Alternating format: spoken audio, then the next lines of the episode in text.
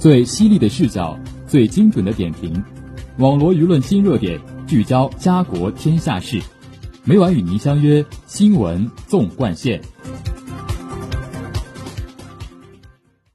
新闻每天发生，视角各有不同。欢迎收听今天的《新闻纵贯线》，与我一起聊新闻，说天下。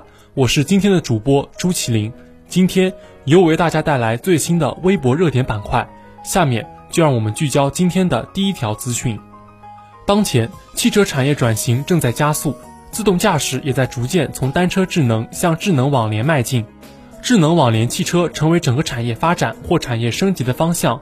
日前，工业和信息化部发布关于加强车联网网络安全和数据安全工作的通知，让汽车智能化、网联化的安全问题再度受到高度关注。车联网是新一代网络通信技术与汽车、电子、道路交通运输等领域深度融合的新兴产业形态。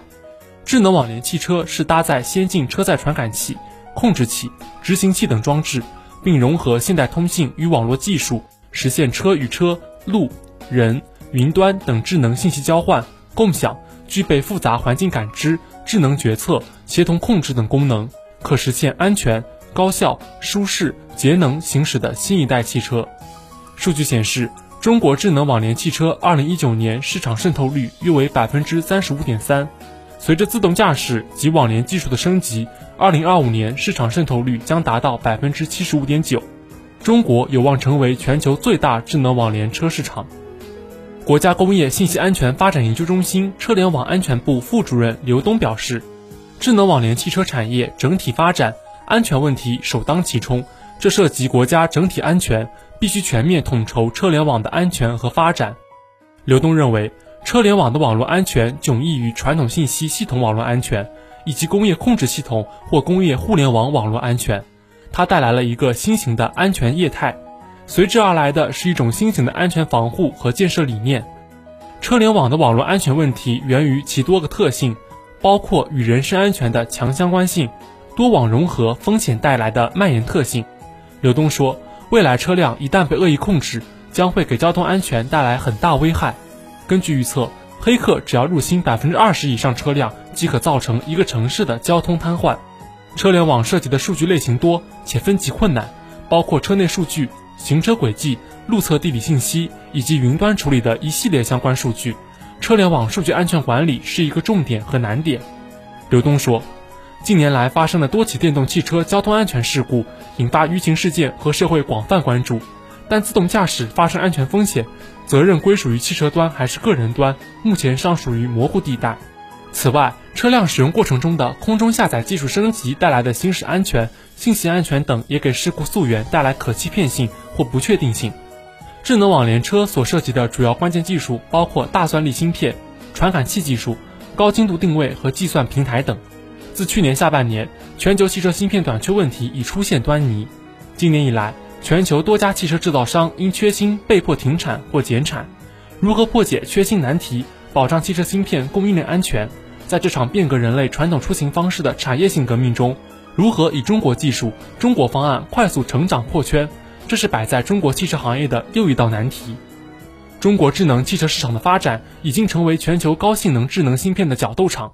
北京地平线机器人技术研发有限公司总裁陈黎明说：“他表示，智能汽车的创新发展主要是靠软件的快速迭代来支撑，在功能实现的过程中，需要高性能的芯片来支撑高性能的发展，而且高智能的芯片在中国的发展非常快。”全国政协委员、全国政协经济委员会副主任、工业和信息化部原部长苗宇则指出，外部冲击下的芯片产业链安全问题依然突出。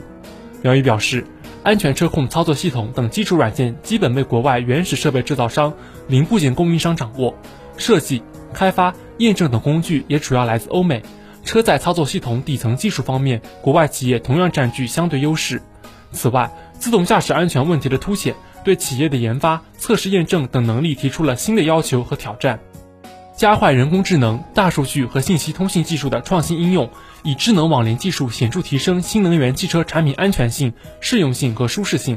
能为用户提供安全绿色高效便捷的智慧交通出行体验业界认为智能和新能源结合将催生汽车产业新生态重构全球产业链。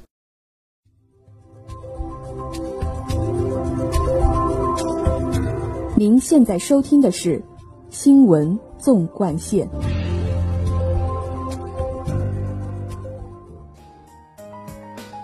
十月十九号，十三届全国人大常委会第三十一次会议审议了全国人大社会建设委员会关于提请审议体育法修订草案的议案。草案中为应对青少年体质下降问题而修订的内容引人关注。报道透露，体育法中拟新增保证体育课时不被占用、在校不少于一小时体育锻炼等条款，以确保学生在校有充足的体育锻炼时间。此外，草案还修改了体育考试条款，以提升体育在学校教育中的地位，以此实现增强学生体质的目的。体育课时被占用，每天锻炼时间不够，不仅让中小学失去了快乐的源泉，也影响了我国青少年的体质健康水平。二零二零年，全国政协委员、民盟中央副主席陈红曾在报告中指出，我国儿童青少年体质健康主要指标连续二十多年下降。百分之三十三存在不同程度健康隐患，小眼镜、小胖墩、小糖人等情况突出。我国缺乏科学系统的健康教育体质监测和干预体系，每天锻炼一小时的学生不足百分之三十。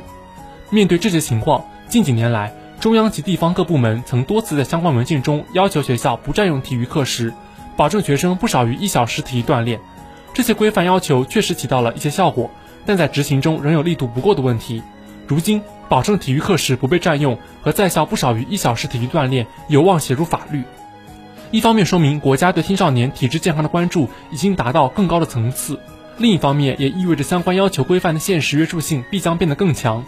中小学上体育课的权利，在学校锻炼身体的权利都能得到更加全面的保障。当然，即使体育课受到法律保护，在现实中也仍有可能受到蚕食。为此，强化相应监督，健全完善投诉举报机制很有必要。教育部门对学校开展的相关检查，绝不能落入形式主义的误区，导致只有检查期间才有体育课的尴尬情况。保证体育课时不被占用和在校不少于一小时体育锻炼，一定要成为所有学校的常态，而不是应付检查的应急状态。能否切实保障学生的体育锻炼时间，考验着学校一切为了学生的初心，也考验着有关部门的管理能力，更考验着整个社会对青少年体质健康的重视程度。长期以来，体育课不受重视，学生锻炼时间上不来。根源还是畸形、功利的教育观在作祟。